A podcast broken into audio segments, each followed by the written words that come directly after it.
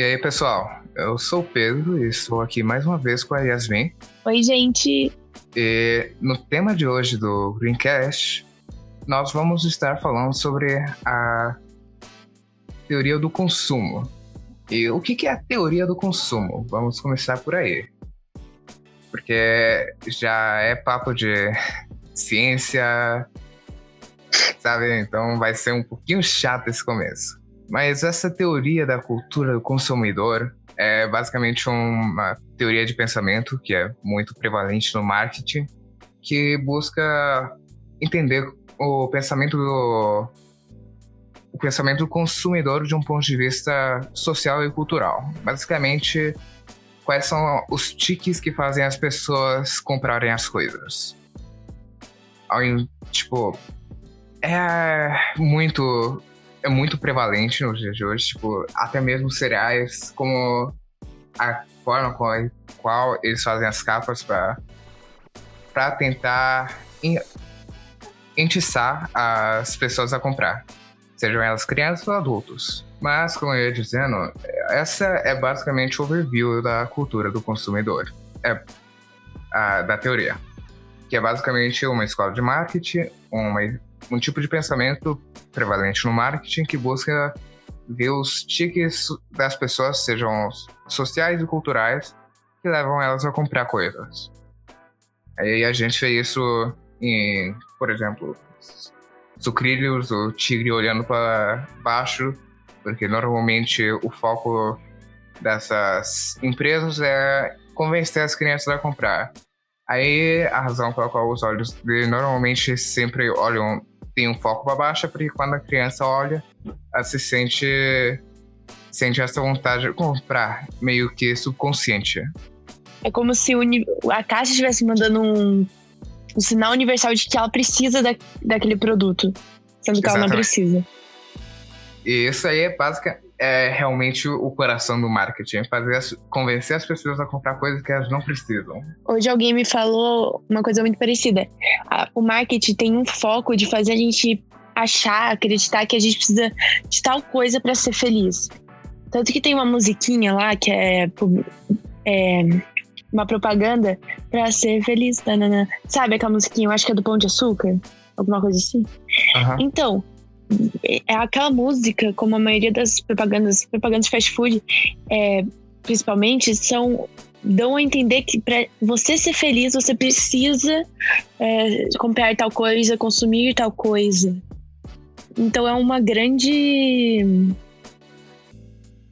é uma grande avalanche de de sinais subconscientes Exatamente. que te convencem a, comprar as coisas. Exatamente. A gente vê isso não somente, tipo, em coisas de cereal, foi, tipo, exemplo mais, tipo, clichê que dá pra pensar, mas, tipo, pega um comercial do McDonald's onde tá todo mundo sorrindo, todo mundo feliz. Isso aí é pra fazer com que seu cérebro associe McDonald's com felicidade, pense, poxa, a pessoa que come lá é feliz, então se eu comer lá eu vou ser feliz. Coca-Cola também. Claro que não é tão. Coca-Cola. É, todas as empresas fazem e... isso. E eu acho incrível. E uma vez, foi quando eu finalmente caiu. Meio que caiu a ficha para mim. Eu tava no cinema, aí passou uma propaganda da Coca-Cola. Eu virei pra minha mãe e falei: Mãe, isso é impossível. Que tipo de pessoa tem um dente tão branco e é tão magra bebendo Coca-Cola o tempo todo? Não é possível. E ela ficou, famoso marketing. E eu fiquei, isso aí é muito irreal. E é uma e essa questão, eles colocam uma, imagens irreais pra gente achar que a gente vai conseguir aquilo se a gente consumir tal coisa. Esse é o principal ponto da publicidade hoje em dia. Exatamente. E uma das razões pela qual a gente decidiu trazer esse assunto da cultura do consumo é porque por duas razões, para falar a verdade. Porque a gente está vendo os impactos que ela está tendo agora mesmo na nossa sociedade, nesse, nesses tempos difíceis, com o. Não posso falar porque vai que a gente é censurado, mas vocês sabem do que, que eu estou me referindo. E também por causa que ele é um dos maiores culpados em relação a. No, em relação à poluição. Ele é um dos desafios para a agenda de sustentabilidade. Por isso que a gente decidiu falar sobre isso. Então, para começar, em relação à parte do que está sendo afetado em, agora, nos dias de hoje, a gente viu esse desespero de, de estocar bens essenciais, sejam eles tipo papel higiênico, papel higiênico, comida. E a razão disso é porque. Não esquece que tem mais papel higiênico, porque os caras estão muito preocupados com papel higiênico. Sim. Mas uma das principais razões pela qual teve esse desespero foi especialmente a desinformação geral que teve. As pessoas estavam achando que ia ser o apocalipse e que ia acabar tudo, que tudo ia fechar. Só que a realidade é que simplesmente a gente vai ter que levar várias precauções, obviamente, no futuro. E trabalhadores não essenciais são recomendados para trabalhar em casa, se possível. Por favor. É. A gente não quer espalhar mais o, o problema. Mas a população geral estava achando que ia fechar tudo, que a produção dos bens ia parar, que as padarias. Eles estavam achando que seria uma segunda greve dos caminhoneiros. É um pouco pior até. Não, e o pior é que as pessoas elas têm esse esse sentimento meio apocalíptico. Eles acham que qualquer coisinha que dê vai ser o apocalipse, o Armagedon, e que o mundo vai acabar e que eles têm que estar preparados. Isso é um sentimento tão. É bem prevalente, gente, sabe? É, tá com a gente desde sempre. As pessoas achavam que a guerra, na, na Guerra Fria o mundo ia acabar. Acabar agora, gente. Esse é um sentimento que vem sendo normalizado em, nas últimas décadas, na minha opinião. A gente vê com as diversas teorias de fim do mundo que a gente recebe todo ano, praticamente. Começou com 2012, e aí ia ser meteorito, ia ser terremoto, desastre natural. Agora, com certeza, vai ter gente falando que é. Nossa, e tem gente que tá falando que 2012, se, é, 2012 na Etiópia, se eu não me engano, que lá é 2012 agora, ou algo assim. Aí tá falando que é agora que é o fim do mundo de verdade. Só que, gente, é um absurdo, porque não é o fim do mundo.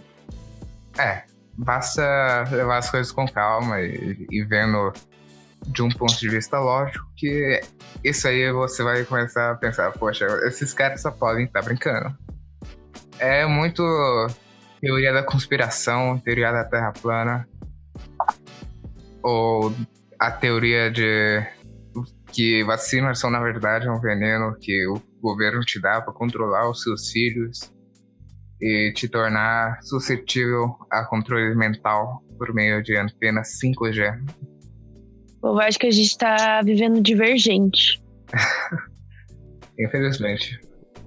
A gente ri, mas é bem triste, sabe? Exatamente. As pessoas, elas não, não. Eu juro que eu não consigo entender às vezes. Eu entendo que cada um foi criado de uma maneira e cada um tem uma visão de mundo, e cada um tem uma experiência. Mas, gente, é sério, se fosse uma forma de controle do governo, por que o povo ia fazer tanta questão de vacinar criança? Tipo, vocês não me conheceram tomando vacina. Se fosse só uma forma de controle mental, não teriam feito, brigado tanto comigo para tomar vacina, acredita. Bom, agora que a gente desfocou um pouco do tema de cultura e a gente foi batangente de. A...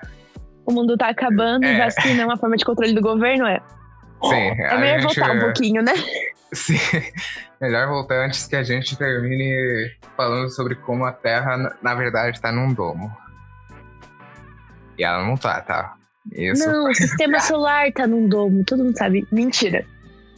Mas é. O consumo é essa parte natural do, do ser humano. Tipo, o ser humano vai consumir você gostando ou não.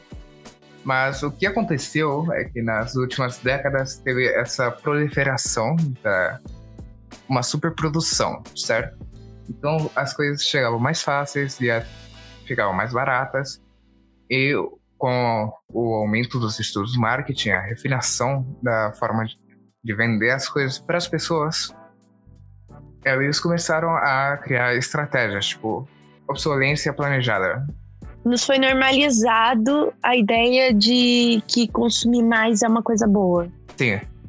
Tipo, a gente vê basicamente em indústria de jogos, por exemplo, tem o FIFA que lança um basicamente o mesmo jogo todo ano. Só muda os personagenzinhos. Sim. Melhora um pouquinho os gráficos, coloca um negócio a mais, um negócio a menos e libera basicamente uma cópia do jogo anterior. A gente também vê isso na indústria da tecnologia, tipo iPhone iPhone, tipo, você pega um iPhone 5, um iPhone 6, não é tanta diferença no fim das contas. Só que as pessoas têm isso aí na cabeça. E se não for o iPhone mais novo, se não for o Samsung mais novo, não é bom o suficiente.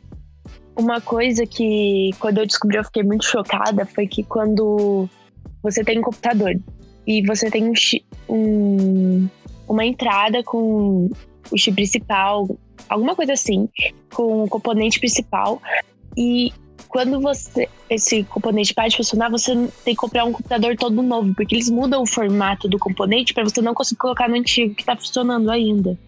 De forma que você vai ter que comprar mais um computador e jogar o outro fora. E é um, é um ciclo sem fim.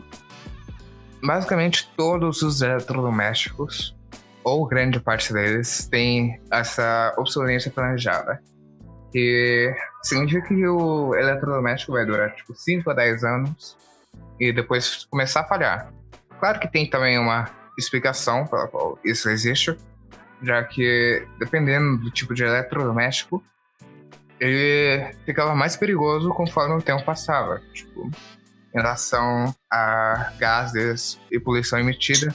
E a razão pela qual algumas peças são feitas para falhar é exatamente para convencer você a trocar antes que isso aconteça mas também não muda que é uma, uma forma de te incentivar a consumir mais e mais. E normalizar isso também. Aliás, você sabia que só para construir só um computador são 1.500 litros de água? Porque as pessoas elas não percebem que tem para produzir qualquer coisa você precisa de água. E água é um, uma, uma das coisas mais importantes para a sobrevivência dos seres humanos. E ela é muito limitada. E aí tem uma coisa chamada água virtual, que não é todo mundo que conhece. E a água é usada nas, na produção de objetos e. Ah, de outras coisas. Comida. É isso, bens de consumo. E, por exemplo, uma calça jeans são 16 mil litros de água. Uma. Aí você chega, sei lá, numa loja por exemplo, Renner, C&A, quantas calças jeans tem lá e as pessoas vão lá e co compram uma nova e jogam fora e compram outra. E é um ciclo que precisa de um basta, mas as pessoas não sabem como. É. E só se elas reduzirem o consumo delas, elas tentarem, tipo. Ser mais conscientes. É, ser mais conscientes. Se, se elas tentarem, sei lá, cortar a roupa para mudar um pouco ela, mudar um pouco a forma de consumir, a forma de ver o próprio consumo, já faria toda a diferença no meio ambiente. Para adicionar um pouco ao seu ponto em relação à calça jeans, você tem que também saber que, como eu disse antes, uma das principais indústrias responsáveis por poluição e, e por ter um impacto ambiental muito grande é a, a indústria da moda. Porque hoje a, em relação a 20 anos atrás, você consome 400% mais roupas. Ou seja, as pessoas estão comprando 400% mais em relação a vestiário que 20 anos atrás. E elas não precisam. Elas não precisam. Sim. A minha, nossa, minha mãe, ela tem um guarda-roupa que nem cabe mais roupa no guarda-roupa dela. Tem, eu tenho roupa dela aqui, meu irmão tem roupa dela no quarto dela, meu pai, na parte dele, guarda-roupa, tem roupa dela. E antes era um negócio desenfreado. Agora ela tá tomando um pouco mais de noção das coisas, mas juro, se você vê aquele negócio, aquele armário, se ainda pode ser chamado assim, é um absurdo. ela conseguiu quebrar a gaveta com peso de roupa, pra você ter noção. Mas a pergunta que vocês talvez se perguntem é por que, que a indústria da moda é responsável, respo tão impactante em relação ao meio ambiente. E a razão disso é por causa que para algo ser sustentável, ele tem que ser mais durável, tem que consumir menos energia para atender uma necessidade. Só que a indústria da moda basicamente existe porque sempre vai ter algo novo, sempre você vai ter que comprar o jeans novo do, do verão de 2020, porque o, jeans do verão de 2019 já não tá na moda. Se você usar, você tá, tá no ano passado ainda, sabe? Sim, se a gente for entrar nisso, é, um, é uma questão tão filosófica e profunda que é melhor nem tocar muito no assunto. Mas você tem um ponto muito bom. Você ter alguma coisa que foi lançada, que era moda algum tempo atrás, hoje em dia já não é bom o suficiente. E isso todo ano, todo ano vai mudando. Isso leva a situações que nem a da mãe da Yasmin, que tem, tipo, roupas pra caramba jogadas ao redor da casa. E não é somente com ela que isso acontece, acontece com milhares de pessoas ao redor do mundo, sejam milhares elas de milhares. dos Estados Unidos, da Rússia, da Espanha, da Itália, de qualquer país sempre vai ter uma pessoa que é mais suscetível a essa, a essa necessidade de estar andando com os tempos a qualquer custo. É, isso é uma questão assim psicológica, uma questão social. Mas o negócio é que você tem tantos exemplos hoje em dia do porquê não fazer isso. É, eu posso citar alguns. O documentário Ilha das Flores, que é baseado na Ilha das Flores de verdade, que mostra a questão ambiental e social de todo esse consumo. E é, é muito triste, mas eu recomendo muito porque é um choque de realidade necessário. E aquele filme de comédia romântica mesmo, que também é um livro, consumo, Delírio de Consumo da Beck, de Beck Bloom. Também é ótimo ver como as pessoas perdem noção quando elas começam a comprar demais. Então, assim, se você tiver tempo, assista. Ou leia. Existem também diversos tipos de pensamento que podem te. Autoreflexão, eu acho que é a palavra que eu queria buscar agora. Porque, porque que eu disse autorreflexão nada? Porque é relevante ao tema. E como é que é relevante? Porque você, se você tem uma noção do que está acontecendo com você, qual é seu processo mental, você pode meio que se defender contra essa tentativa de manipulação subconsciente que as empresas tentam te, te apresentar o tempo todo. Especialmente nos dias de hoje, onde se você andar na rua, você vai ser assaltado com 12 mil, 12 mil tipos diferentes de marketing que querem que você compre 12 mil coisas diferentes ao mesmo tempo não é mesmo? Exatamente. Ao ter essa introspecção pessoal, você vai poder, tipo, parar e pensar: será que eu realmente preciso disso? É a cultura do consumismo que tá falando comigo?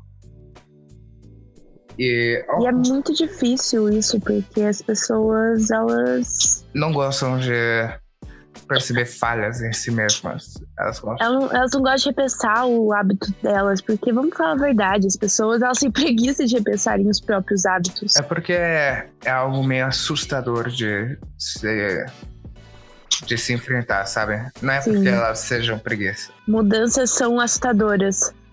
Mas tem uma questão também da preguiça, mas eu não vou entrar porque aí também é outra questão socio, sociológica.